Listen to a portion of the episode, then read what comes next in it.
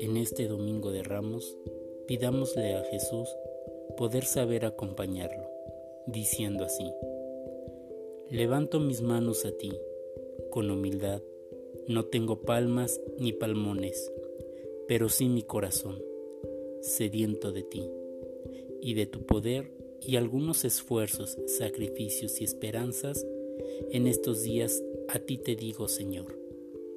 Bendito el que viene en el nombre del Señor, Osana en el cielo.